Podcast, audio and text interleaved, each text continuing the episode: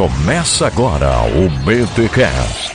Teologia é nosso esporte.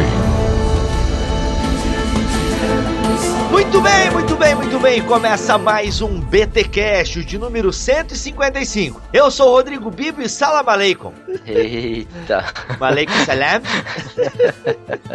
Aqui é o Alex e hoje vamos falar da diversidade na unidade. Ou é da unidade na diversidade? Sei lá, depois você vê.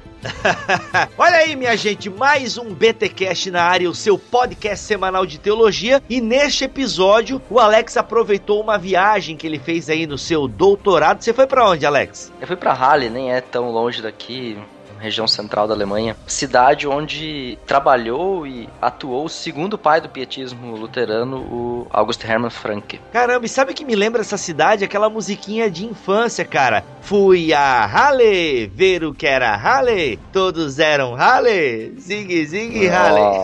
Nossa.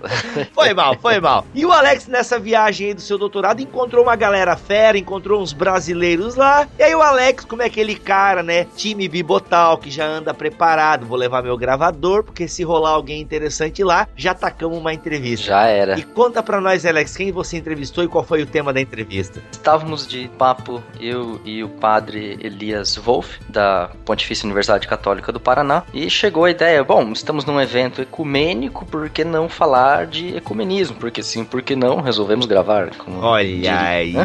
E como é que foi o papo aí? Você gostou? Foi bacana? Foi legal, ah, foi né? muito legal o papo, foi legal. Foi uma entrevista, né? Então é uma entrevista, você não vai ouvir a opinião do Alex sobre ecumenismo nesse Uhum. BTcast, você vai vir, ouvir realmente uma posição de alguém que é da Igreja Católica, alguém que foi é, assessor da CNBB, da Conferência Nacional dos Bispos do Brasil, no- na área de ecumenismo por muitos anos, Uhum. e que é professor de ecumenismo na PUC, né? Então o cara entende alguma coisinha. Ele entende, ele entende do assunto, realmente é, tem bastante conteúdo aí e com certeza tem deixas pra gente fazer o, o- o nosso papo mais tarde, uma outra oportunidade sobre o assunto. Tá aí, da hora, gente. Confira então essa entrevista, mas antes, os recados paroquiais.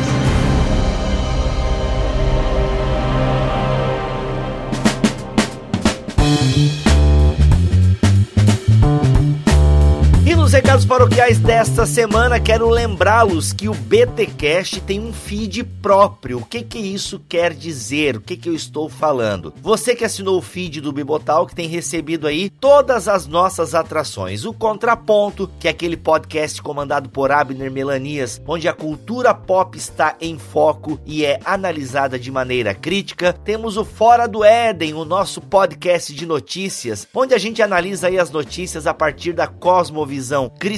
Tá muito bacana, se você nunca ouviu, veja lá, a gente entra na treta sem ser treteiro. É coisa linda. E você recebe também o BT Cash. Algumas pessoas não curtiram essas novas atrações. Ah, eu não quero receber tudo no mesmo feed, eu quero um feed só para o BT Cash. Se você quer então receber só o BT Cash aí no seu aplicativo no celular, então basta você clicar no link no feed que está aqui na descrição deste BT Cash. Beleza, galera? Tem feed só do BT Cash para vocês. O outro recadinho rápido é lembrá-los que a nossa lista de distribuição no WhatsApp está funcionando. Semanalmente tô mandando devocionais, tô mandando aí as artes conceituais, as vitrines dos BT Caches, os links, entre outras cositas mais que vão surgindo por aí, ok? Então se você quer ficar por dentro do Ministério Bibotal, que receber devocionais, você tem que salvar o número que está aqui também na descrição deste BT Cash. Gente, duas coisas importantes. A primeira, você tem que salvar o número aí nos seus contatos no celular. Feito isso, nos mande um oi que nós iremos cadastrar o seu número. Mas você só vai receber o conteúdo da lista de distribuição se o nosso número estiver salvo aí nos seus contatos, beleza? E o segundo ponto importante é que não é para interação. Muitas pessoas mandam recados, perguntas, dúvidas, mas gente, eu tentei interagir, mas não dá, senão eu teria que ficar meio-dia só atendendo ali as demandas da lista de distribuição do WhatsApp. Então,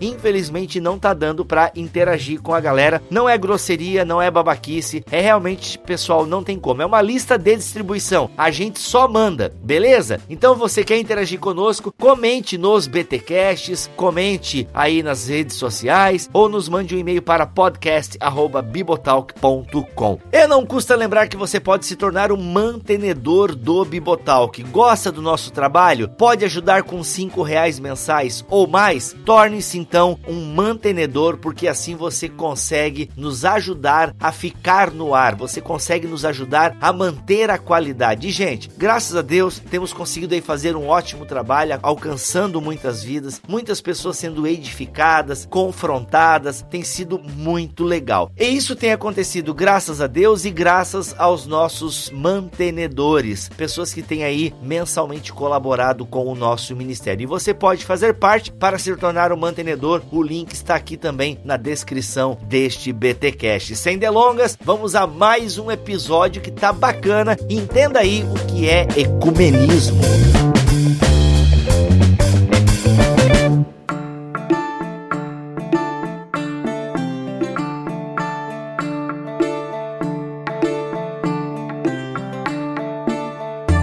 Aqui com Elias Wolff.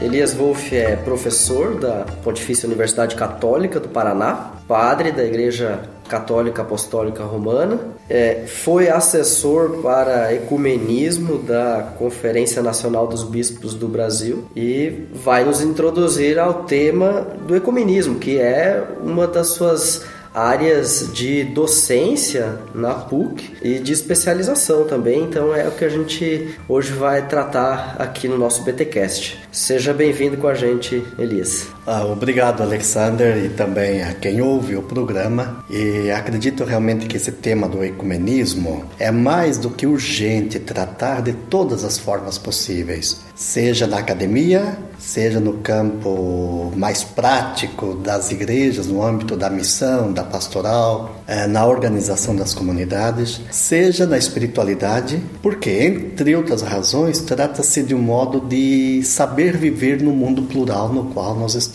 hoje, tanto no pluralismo de tradições cristãs, comunidades cristãs, igrejas, como também no pluralismo de religiões, que é um desafio que supera muito dos desafios já não pequenos que temos no âmbito do ecumenismo. Você poderia diferenciar porque o nosso ouvinte muitas vezes pergunta, tá, mas ecumenismo e diálogo interreligioso é a mesma coisa? São duas coisas diferentes? Bom, se pegarmos primeiramente o termo ecumenismo, é importante trabalharmos esse tema, porque a tua questão me coloca três elementos a refletirmos. Primeiro, de fato, a palavra ecumenismo, né?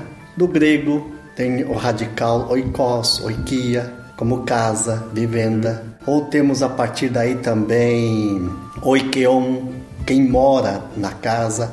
Oikeotes, relações de aparentado, de amizade. Oikonomia, como cuidado, administração, cura. Digamos que a, daí vem a palavra traduzida para o latim ecumene, do grego oikumene, traduzida como ecumene, e para nós no português ecumenismo. Significando em última instância como a coabitação no mundo comum uhum. de todos os seres viventes. Uhum. Quer dizer, tudo se encaminha para um horizonte da comunhão, da relação da interação e, consequentemente, da responsabilidade comum pelo espaço que todos ocupam. Outra forma de entender é apenas é, o que já é comumente dito da palavra oikomene como o mundo habitado ou o mundo coabitado. A partir daqui, poderíamos dizer que todo tipo de relação que possibilita a convivência, a interação, a complementaridade está no mundo da ecumene, da oikomene. Tem uma dimensão ecumênica, significando exatamente isso. Há um compromisso comum por cuidar de um espaço social ou religioso que é comum. E isso é bíblico. Isso é bíblico. Nós vemos, por exemplo, que esse tema esse conceito do ecumenismo está muito presente praticamente em todos os versículos da Bíblia do Novo Testamento em grego, onde aparece a palavra mundo. Então temos aqui um sentido social ou político do ecumenismo, né? Lucas 2:1, quando César Augusto ordena é, o recenseamento a todo o mundo habitado. O mundo habitado, a palavra ali é ecumene. Ou o sentido. Bom, aqui temos o sentido político do ecumenismo, uhum, então. Claro. Quer dizer, entendendo como mundo habitado apenas o mundo pertencente ao Império Romano. Para além disso, existem os bárbaros. Isso aí é uma compreensão também ideológica. Mas há um sentido teológico da palavra ecumenismo na Bíblia. Se pegarmos, por exemplo, Hebreus 6.1. Deus enviou seu Filho ao mundo. Quem lê no grego, texto grego de Hebreus, vai encontrar lá a palavra oikomene, ecumene ou é, Romanos 10, 18. A missão se estende a todo o mundo. Então, então, só para dizer que a palavra ecumenismo não é invenção do século XX, século XIX, século XXI. Quer dizer, ela é a tradução de um termo que se encontra nas Sagradas Escrituras do Novo Testamento, com sentido político e também com sentido teológico. Uhum. No sentido de que Deus amou tanto o mundo que enviou seu filho para salvar o mundo, é o que nos diz João. Então o mundo é coisa agradável a Deus, realidade por ele criada e destinada à salvação. O mundo é amado por Deus. Bom, a partir daqui, poderíamos dizer que há, de alguma forma, com Leibniz depois, século, bem na, na, Idade Moderna, nós temos a primeira vez que aparece a palavra ecumenismo para referir-se à reconciliação dos cristãos. Quando no tempo das divergências mais tensas e guerras por causa da religião mesmo na Europa, Leibniz propunha, de alguma forma, em alguns dos seus textos, por que os cristãos não procuram viver ecumenicamente buscar relações ecumênicas, ou seja, de mútuo entendimento e de comunhão na fé. Né? Percebendo que eles dividem esse mesmo espaço. Percebendo ali. que há uma responsabilidade comum por cuidar da Europa. Exato. Né? O mundo tinha passado pela Guerra dos 30 anos, Exatamente. Tal, uma série de conflitos ali. É, consequentemente não há motivo para viver discutindo, brigando, divergindo por causa de uma compreensão diferente da mesma fé, da fé que é comum nos evangelhos.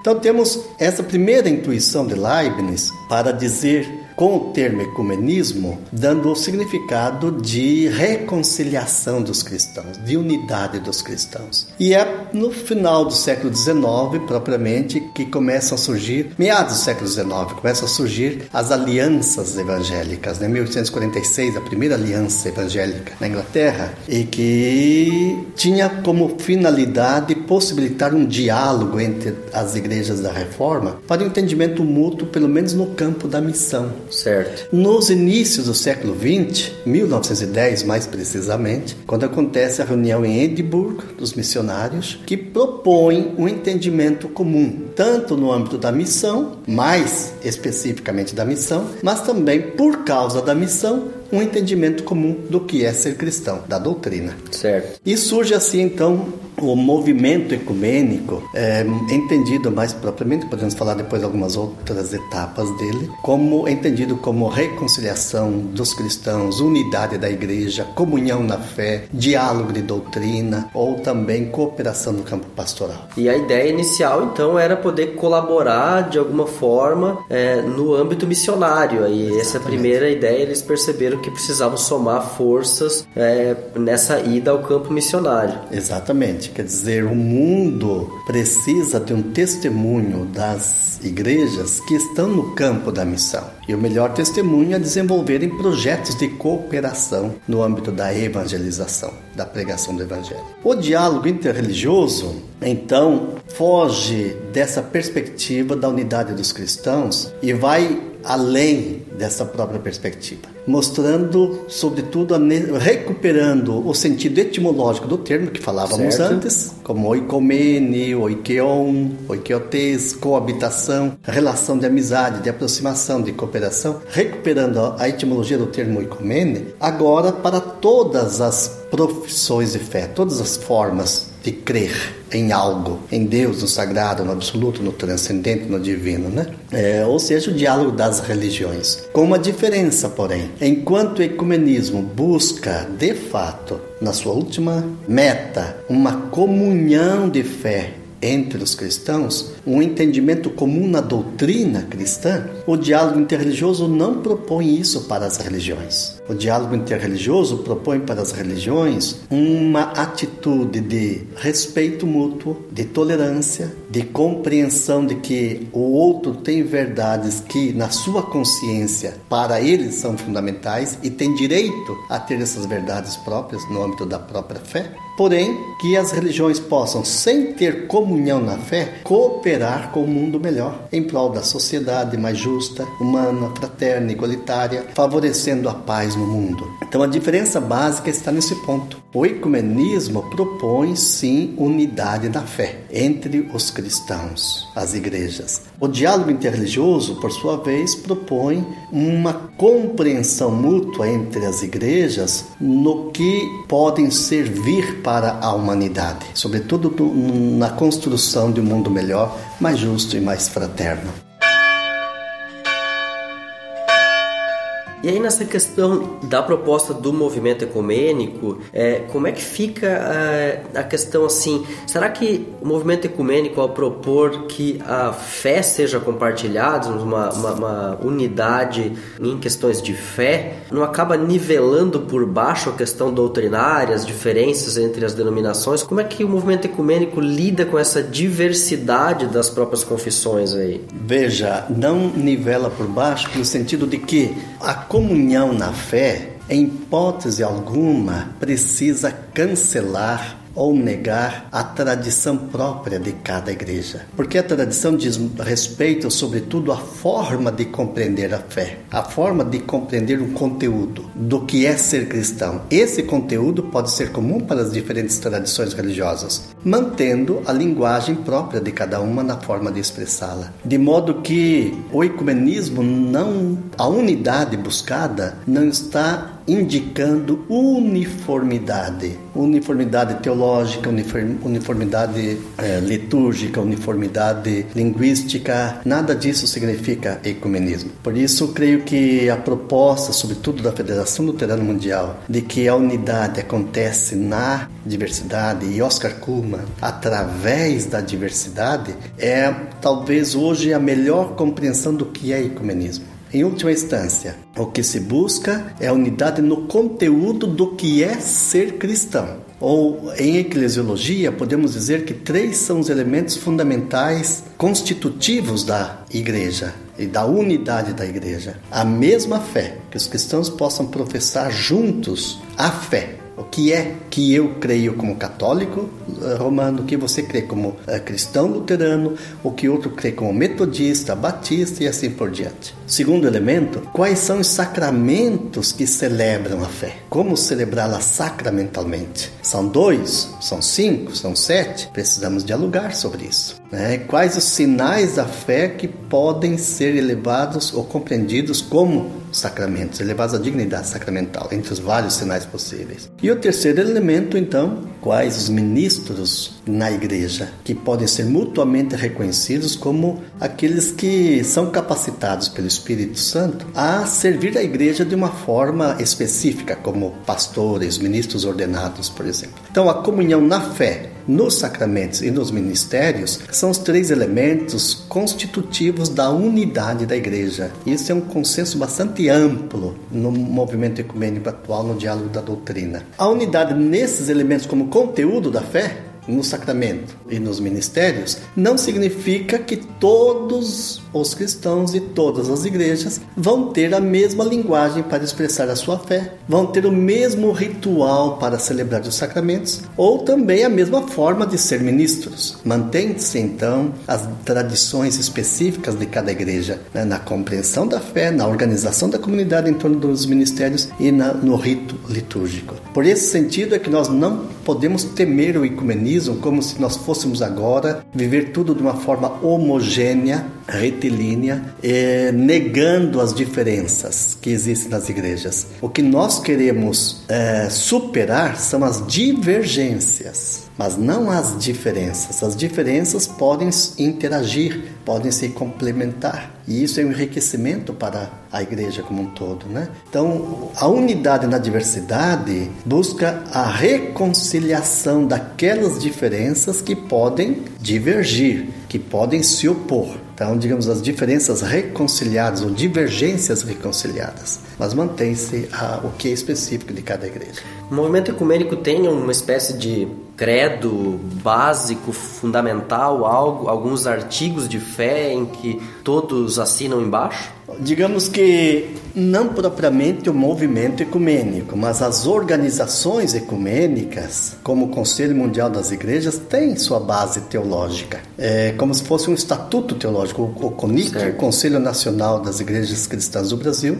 tem a sua base de fé comum. É como um estatuto próprio, né? Ou seja, para que as igrejas possam ser membro dessas organizações ecumênicas, precisa ter um, um algum elemento comum no que diz respeito a critérios de fé que as sintonizam na proposta do ecumenismo. E nós percebemos que tanto na, na base teológica do Conselho Mundial das Igrejas, quanto também na base teológica do CONIC, temos os mesmos elementos. Uhum. Basicamente, quatro ou cinco, não mais do que isso. Por exemplo, se pegamos hoje o Estatuto Teológico do CONIC no Brasil, para uma igreja ser membro do Conselho Nacional das Igrejas Cristãs do Brasil, o que, que nós precisamos crer? Primeiramente, na fé em Deus uno e trino. Isso está na base e isso nos é comum. Trindade, então, é inegociável. É inegociável. É o que caracteriza o ser cristão. Qual é o Deus no qual o cristão crê? É Deus Pai, Filho e Espírito Santo. Segundo, que haja um mútuo reconhecimento do batismo.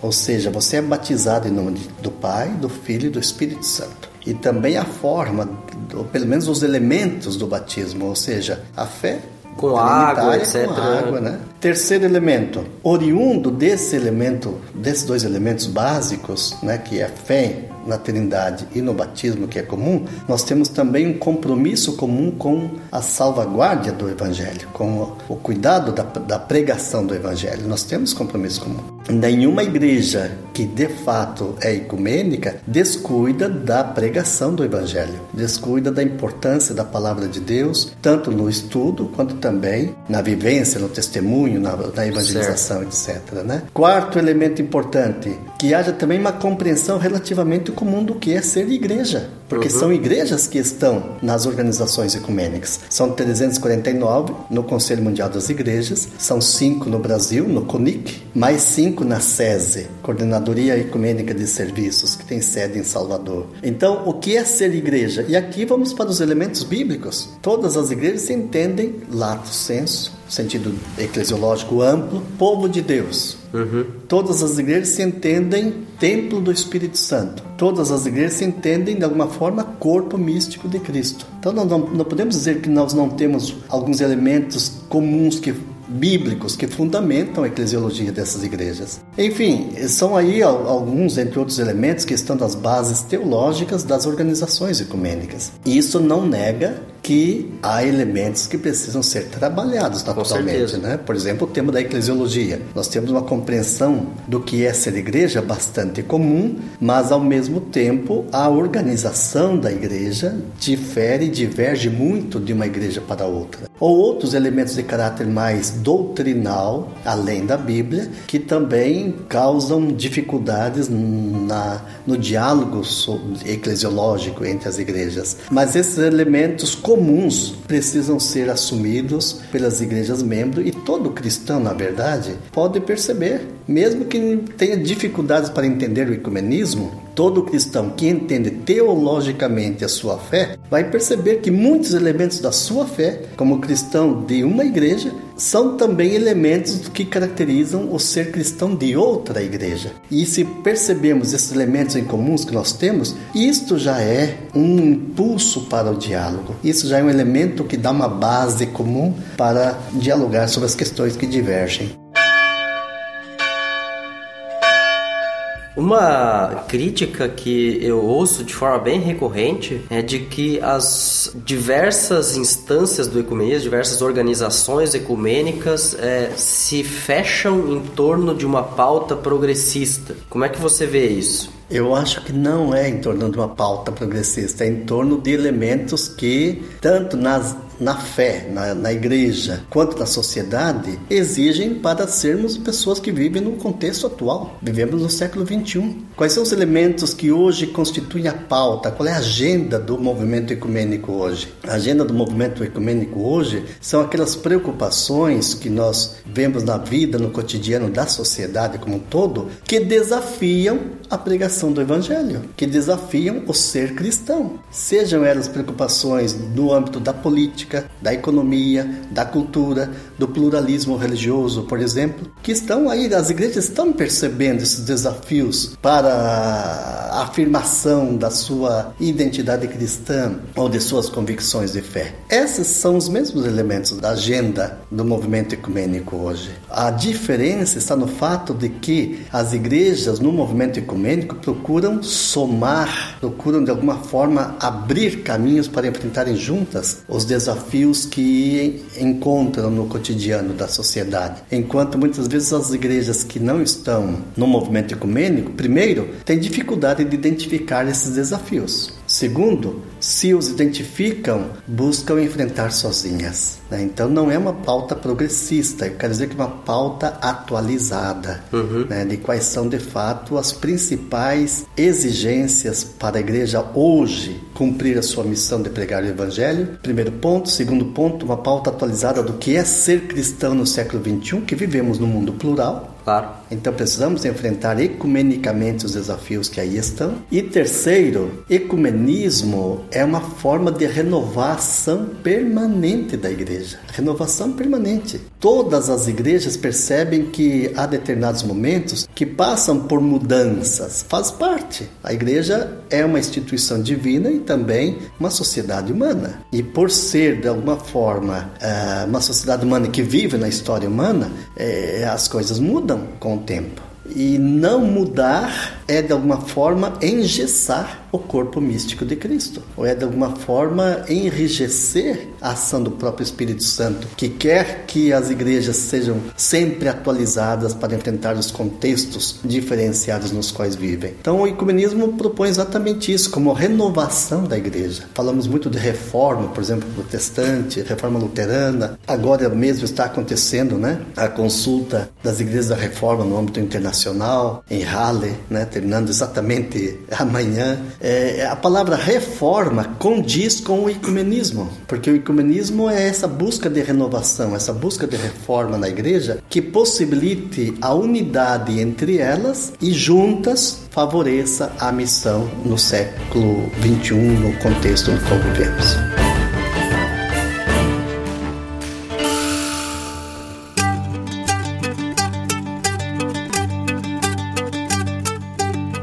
Interessante que muitas vezes eu também ouvi a questão dentro nosso contexto brasileiro. Existe uma tensão entre um grupo que evangélico que cada vez mais cresce e uh, uma uma sociedade que ainda é majoritariamente católica. E naturalmente nesse processo de crescimento do, do número de evangélicos no Brasil houve tensões principalmente do lado evangélico para com o lado católico uma espécie de anticatolicismo talvez por até falta de compreensão do que é a Igreja Católica. Enfim, acho que esse é até um assunto para se tratar no, num outro momento. Mas a questão é se vem a crítica de que o ecumenismo é uma invenção do Vaticano para abraçar todas as igrejas do mundo sob si mesmas e trazê-las para o controle do Papa ou algo desse tipo. Bom, essa crítica expressa uma, um grande desconhecimento da história do ecumenismo, do movimento ecumênico como tal por vários fatores. O primeiro deles, básico, que o movimento ecumênico não nasceu dentro da Igreja Católica.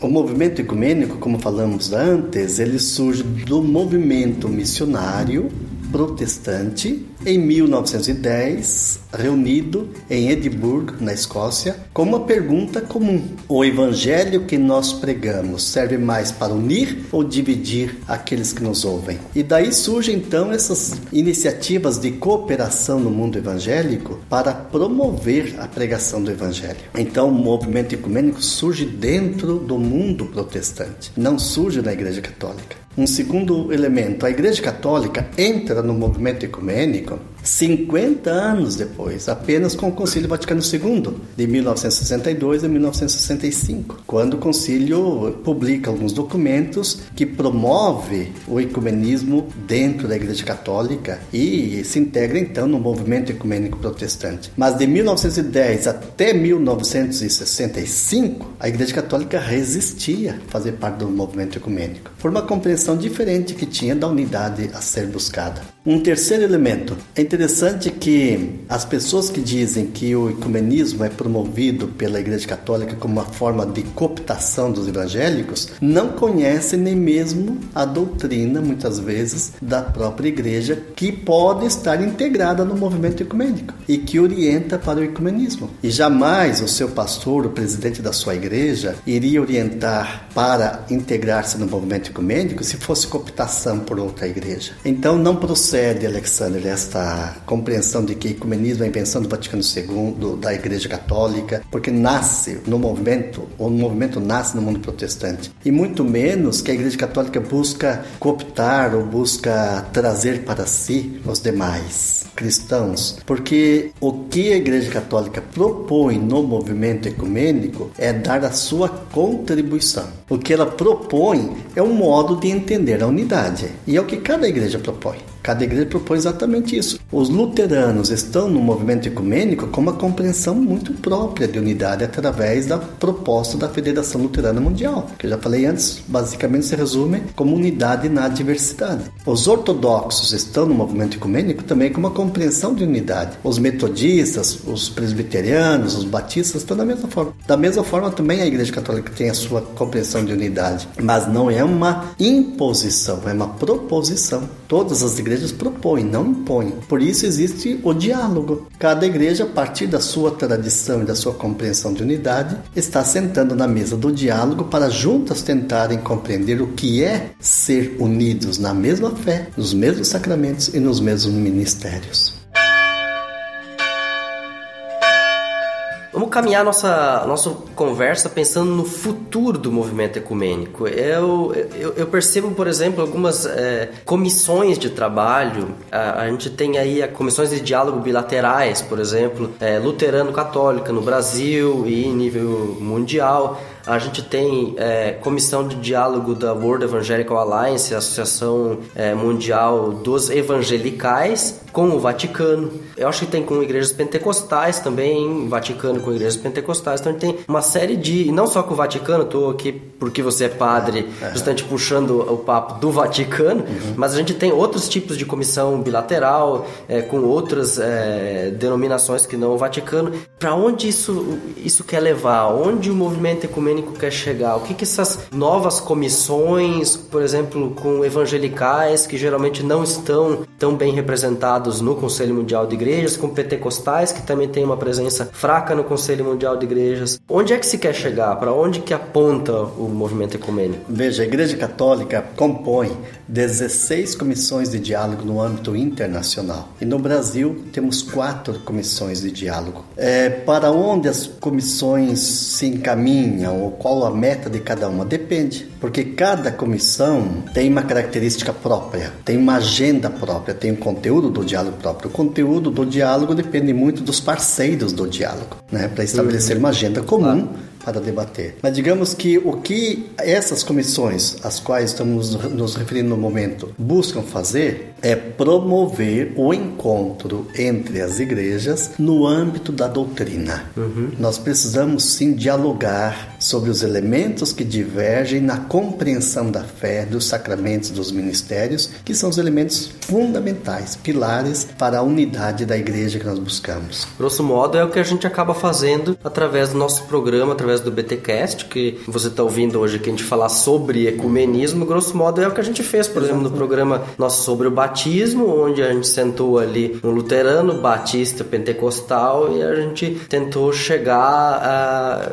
a compreender melhor. Ninguém mudou de posição lá, todo Exato. mundo continuou com a mesma posição, mas a gente passou a compreender melhor a posição do outro e até a aceitar que o outro também tem razão em ter a sua própria compreensão. Exatamente, quer dizer, o diálogo tem níveis diferentes, né? E o primeiro nível do, do diálogo é exatamente tentar entender o outro, uhum. jamais tentar mudar o outro, mas é compreendê-lo na sua forma de sentir, de entender, de, de, de, viver a verdade da fé. Então, o diálogo propõe primeiramente esse nível do mútuo conhecimento. Por que um cristão católico pensa dessa forma, vive dessa forma? Por que um cristão luterano compreende a fé cristã daquela forma e vive daquela forma? Esse é o nível mais básico e ainda não chegamos lá, Alexander. Ainda nós desconhecemos mutuamente, não sabemos o que é ser cristão católico e o que é ser cristão luterano. Um segundo nível é, a partir dessa, desse conhecimento mútuo, então identificar os elementos que nós temos em comum e aqueles dos quais divergimos. Para então sim um terceiro nível de um diálogo já bem mais maduro, bem adulto mesmo, que é enfrentar as divergências. Ou seja, por que na Igreja Católica nós temos sete sacramentos e por que na tradição da Igreja Luterana tem apenas dois sacramentos? Porque na Igreja Católica nós acreditamos na possibilidade de uma intercessão dos santos e porque na Igreja Luterana eh, não acha significativo este fato, mesmo reconhecendo a santidade de determinadas pessoas que viveram de uma forma exemplar, digamos, exemplar o Evangelho, né? A compreensão de relação após morte é diferenciada. Então, o diálogo, essas comissões que nós estamos das quais estamos falando, propõem um diálogo nesse nível de muita coragem, de as igrejas poderem dialogar sobre o que diverge, porque o que é comum precisamos apenas celebrar. O que já é comum entre nós, vamos celebrar e vamos louvar a Deus por elas. Mas vamos dialogar sobre aqueles elementos que nos impossibilitam hoje nos reconhecermos mutuamente no nível mais profundo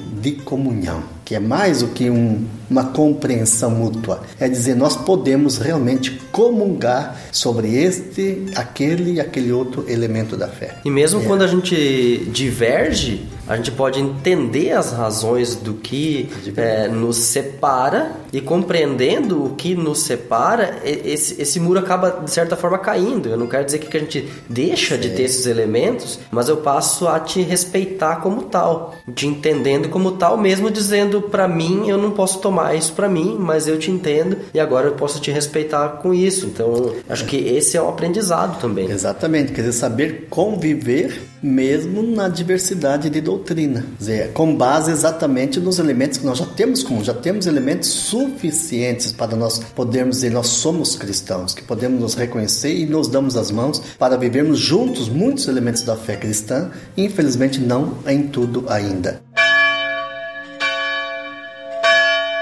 É isso exatamente o que aconteceu, por exemplo, com até chegarmos à afirmação da Declaração Comum sobre a Doutrina da Justificação em 1999. 500 anos de divergência doutrinal, de divisão doutrinal sobre o tema da justificação, o elemento que é pilar, né? Exato. Elemento pilar da da, da, fé para um cristão luterano, exatamente a doutrina da justificação. E, e, o... e é claro, se eu entendo bem o documento, ele não é um documento de cima para baixo dizendo agora o Vaticano instituiu um documento onde todos precisam pensar de uma determinada forma e os luteranos de cima para baixo dizendo para suas igrejas todos precisam pensar dessa forma. Mas um documento onde se reconhece as diferenças e as semelhanças, onde estão os pontos de conflito, onde estão a compreensão comum a respeito do tema e onde a gente pode, a partir de agora, concordar. Claro, exatamente. Sobretudo os números 14, 15. O que é justificação?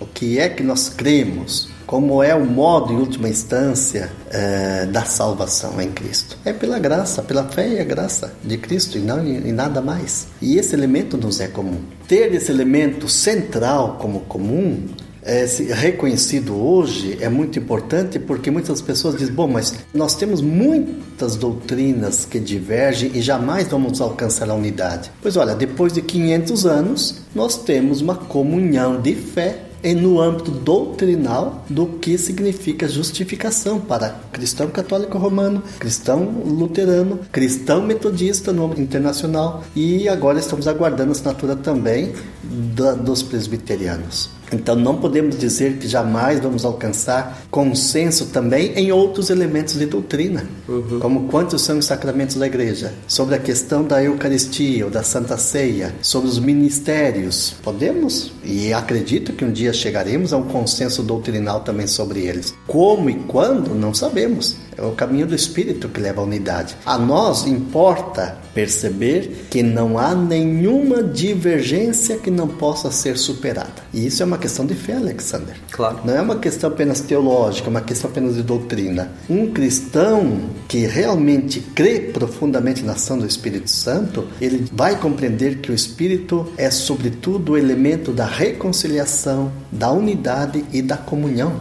Então, por maior que o sejam no momento atual as divergências de doutrinas entre as igrejas, nós cremos que aquele pedido que Jesus fez, que todos sejam um, vai acontecer um dia. Quer dizer, a unidade é possível sim. A reconciliação é possível. O consenso na fé cristã é possível. Mesmo que seja um consenso diferenciado, como é a declaração da doutrina sobre a justificação. Consenso diferenciado significa naquilo que é conteúdo da fé na justificação, da fé na salvação em Cristo, nós estamos juntos. Quer dizer, o que é ser justificado pela fé e graça em Cristo? Nisso nós cremos juntos. Aquilo que é explicação teológica sobre a justificação em, na fé em Cristo, isso pode ser diferenciado em cada, pode ser diferente em cada igreja. Certo.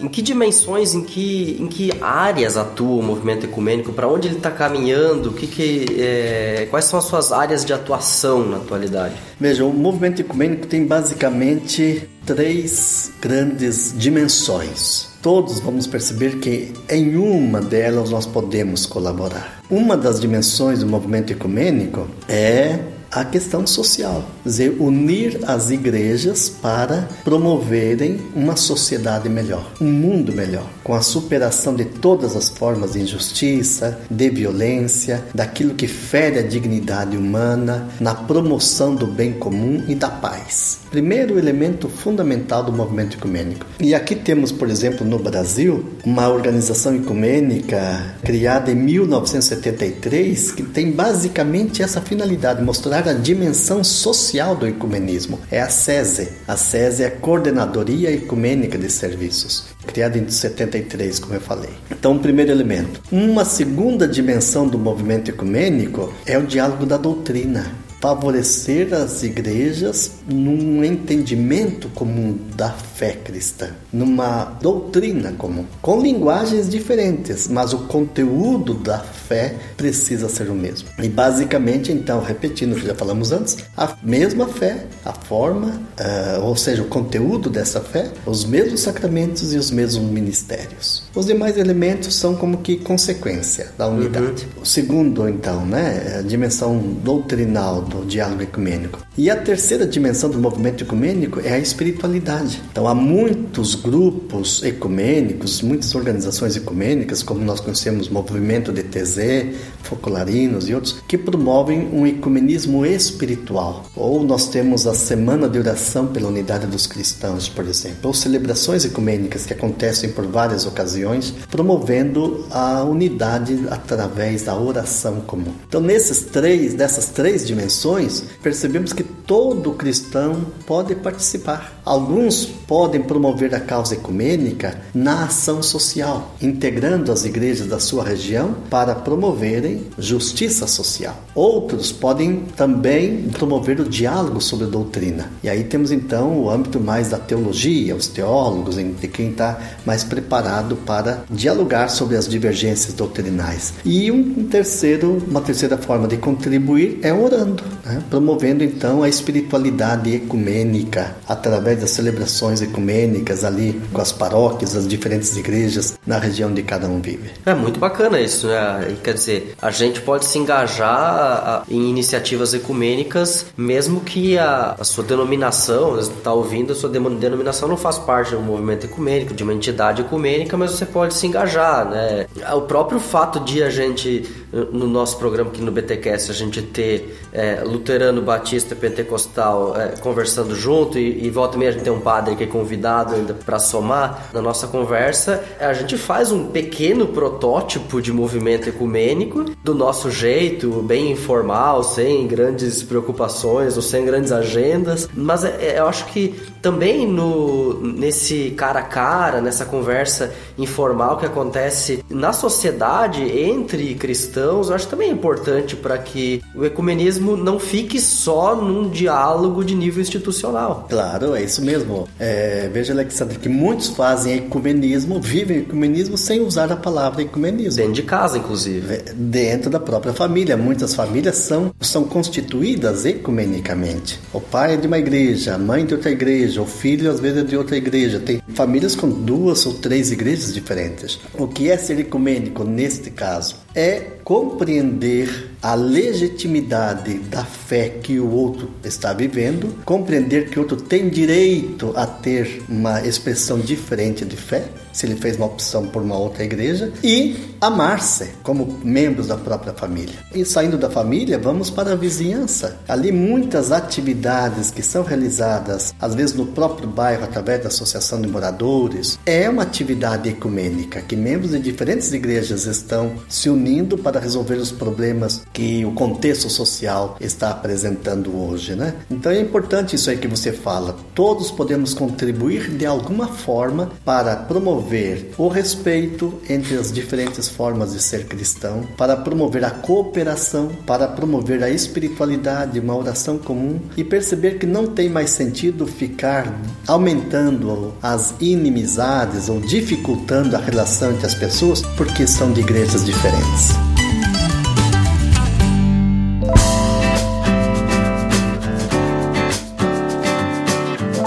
Muito legal ter ouvido isso. Agradeço muito, Elias, por ter nos concedido esse tempo para dar uma introdução, um gostinho do que é o movimento ecumênico, como é que ele se organiza, como é que, que ele almeja, para onde ele vai. E, claro, você sabe, ouvinte, aqui no BTcast é sempre um papo introdutório. Se você quiser saber mais, você vai ter que pesquisar, vai ter que correr atrás. Existe material, a gente, o é, Elias vai deixar também contato contato dele aqui para quem quiser, quem sabe fazer até uma, uma pós-graduação na, na, PUC do Paraná sobre ecumenismo. Então ele tem, essa, até tem essa oportunidade, é, né? É, sobre esse ponto, veja, é impressionante como está aumentando no Brasil o número de estudantes de teologia que buscam mestrado e doutorado sobre ecumenismo. Eu mesmo tenho hoje nove mestrandos com o tema de ecumenismo na PUC do Paraná e três doutorandos com o tema de ecumenismo na PUC do Paraná. Olha aí. E com promessas de novos que vão ingressar a partir do segundo semestre deste ano. De fato, a questão do ecumenismo, é, como falávamos na primeira conversa de hoje, é urgente porque vivemos no mundo plural, Alexandre. Sim, sim. E o mundo plural exige o reconhecimento das riquezas de cada um. Não podemos negar o valor do outro apenas porque crê diferente. Pelo contrário, é exatamente a interação, a cooperação que o mundo global, conectado de uma forma tão intensa, exige dos cristãos Exatamente. Hoje. Agradeço muito a sua presença aqui com a gente. Eu que agradeço. É, a nossa casa está aberta para papos no futuro, para voltarmos a interagir aí. Os ouvintes podem deixar os comentários aí na, na nossa postagem e a gente vai cuidar. Se o Elias vai poder olhar isso no futuro, eu não sei, mas se tiver alguma questão muito assim premente, importante, difícil, a gente vai encaminhar para ele então poder você escreve, dar uma olhada. É isso, você repassa e foi uma alegria minha, tá? Obrigado pelo convite e parabéns pela iniciativa desta, deste programa, porque é uma forma, sem dúvida nenhuma, de fortalecer esta necessidade que a teologia tem, o que a igreja tem, né? De pessoas pessoas que estejam realmente bem informadas sobre questões da atualidade em todos os âmbitos possíveis. Elias, aqui é, é tradição no, no BTcast que o, o ministro que, que está aqui presente nos despeça é, com a bênção é, para o nosso ouvinte. Então eu vou te pedir para nos despedir com a bênção, como você faz lá na, na sua paróquia. É muito bem, Alexandre. Veja, a bênção de Deus significa presença. Onde Deus está presente, ali a sua bênção se manifesta. Então, certamente Deus já está presente na vida, na história, é, no momento atual de cada um dos ouvintes do BTcast. Isto. E eu quero pedir a Deus que confirme apenas essa sua presença, que confirme a bênção que Ele já deu através dos dons do Espírito Santo que promove a unidade, promove a reconciliação, promove a paz. É o nosso Deus que nos abençoa como Pai, o Filho e o Espírito Santo. Amém. Amém. Se não se retratar, irá para a Inquisição. Eu recebi uma carta. Você renega o que escreveu? Você vai se retratar ou não?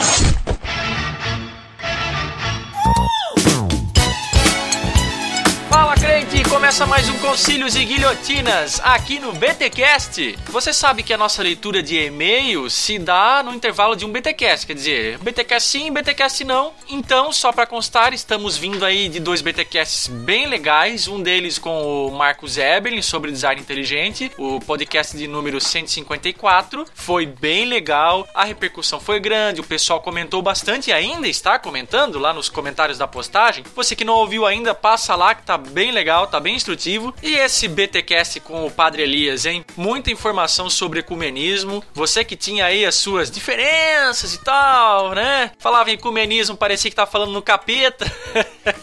Olha aí, esse podcast foi bem legal para sanar algumas dúvidas, né? Mas vamos lá, vamos para os nossos e-mails, vamos ver o que esses ouvintes lindos têm para nós aqui hoje. O nosso primeiro e-mail é do Fábio Alvarenga. Nossa, esse sobrenome Alvarenga é muito coisa de quem trabalha em repartição pública, né? Mas vamos lá, vamos ver o que, que o Alvarenga tem para dizer pra gente aqui. Ah, moro em Uberlândia, Minas Gerais. Cheguei a conhecer o Bibotalk por meio de uma rede social. Sou acadêmico em teologia e gostaria de parabenizá-los pelo trabalho exercido. Sinto-me devedor pela excelência de conteúdo. Estou me organizando para em breve fazer parte do hall dos mantenedores. Ó, oh, que beleza! Gostaria de sugerir uma pauta para quem sabe um dia ser abordado: sagrado versus profano, a dualidade da fé cristã. Olha, eu não lembro se a gente já falou sobre isso, mas eu sei que pelo menos tem um, uh, um artigo, ou melhor, um e-book escrito pelo Abner, né? O nosso host aí do Contraponto, é bem legal. Se chama O Sagrado e o Profano na Cultura Pop. É grátis para baixar lá na BT Store. Acessa lá www.bibotalk.com, que lá já tem um excelente conteúdo sobre esse tema. Mas a gente não gravou ainda nada sobre isso, então anotado aqui, quem sabe aí no futuro próximo a gente pode abordar esse Valeu, Fábio Alvarenga. Muito bem, vamos lá. Outro e-mail aqui é do Mauro Abner, falando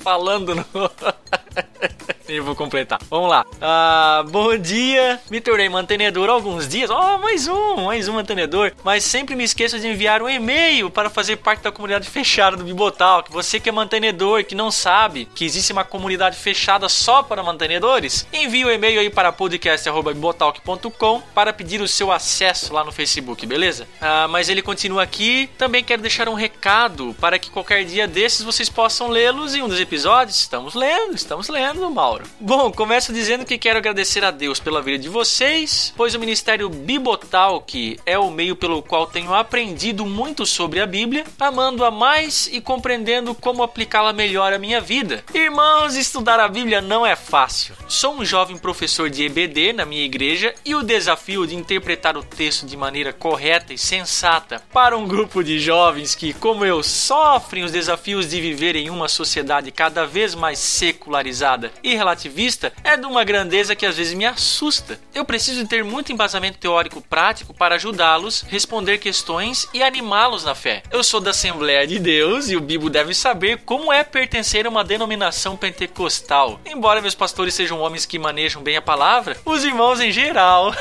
querem ver o fogo cair do céu. No entanto, como sou de uma natureza inquieta e bastante questionadora, sempre me voltei mais ao estudo da palavra. Porém, a falta de indicações sobre boa literatura cristã que me auxiliassem em meus estudos me deixaram no que entendo como um limbo durante algum tempo. Até eu descobri que na internet haviam pastores como Augusto Nicodemos, né? Sempre muito ativos na rede e a partir dele fui descobrindo outros caras bons até chegar a vocês com o BTcast 63. Olha aí que beleza. De lá para cá busco montar a minha biblioteca particular aos poucos a partir das dicas que vocês vão dando. O mosaico teológico já está na estante, lido, que é importante frisar. E que venham mais, quiçá um seminário ou um bacharelado em teologia. Olha aí, cara, seria legal, hein? Como um bom assembleano diria, deixa Deus trabalhar.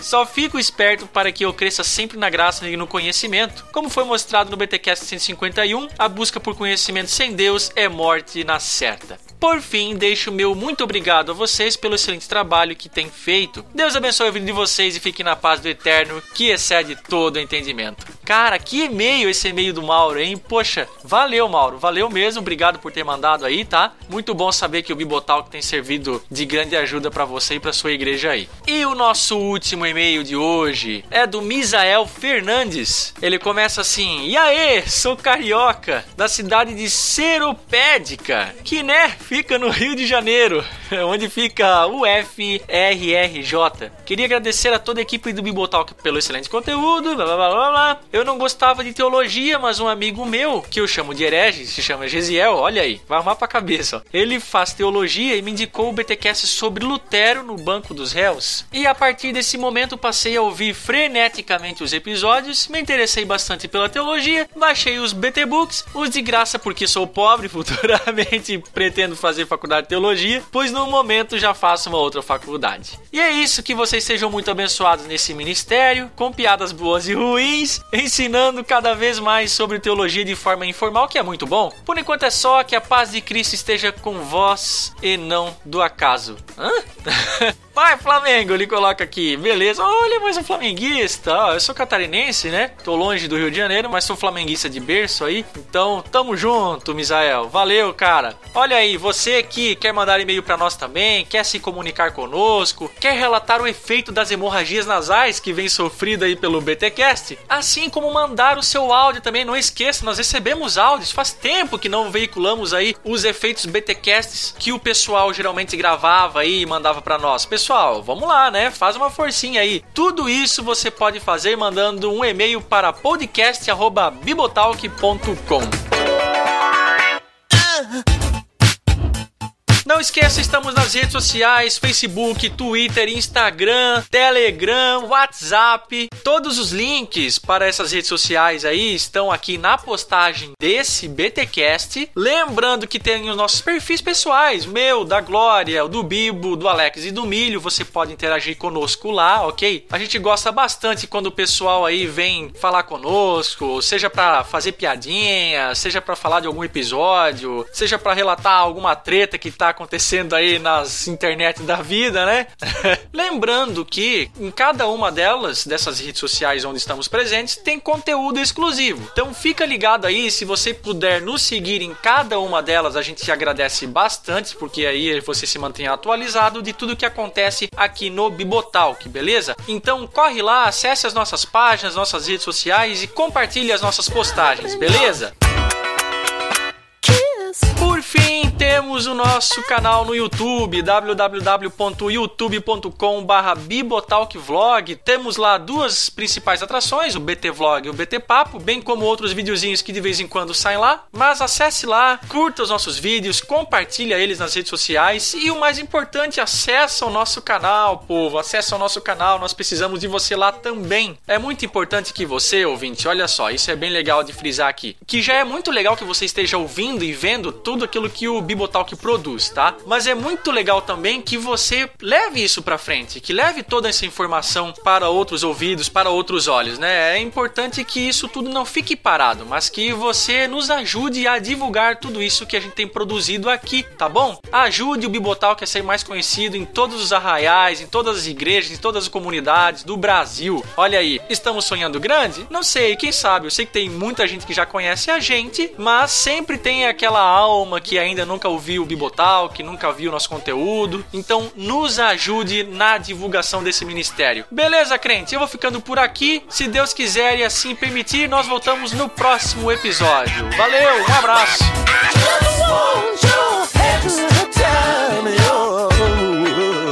Kiss.